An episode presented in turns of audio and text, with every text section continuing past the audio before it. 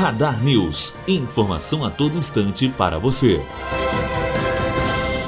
Um mês após o incidente com o prédio Wilton Paz de Almeida, no centro de São Paulo, 300 pessoas permanecem acampadas na praça ao lado do antigo edifício, aguardando assistência. O prédio Caracu, vizinho ao edifício, foi desinterditado nesta quinta-feira, dia 31. Bianca Oliveira, aluna do terceiro ano de jornalismo, direto para a Rádio Unifoa. Radar News. Informação a todo instante para você.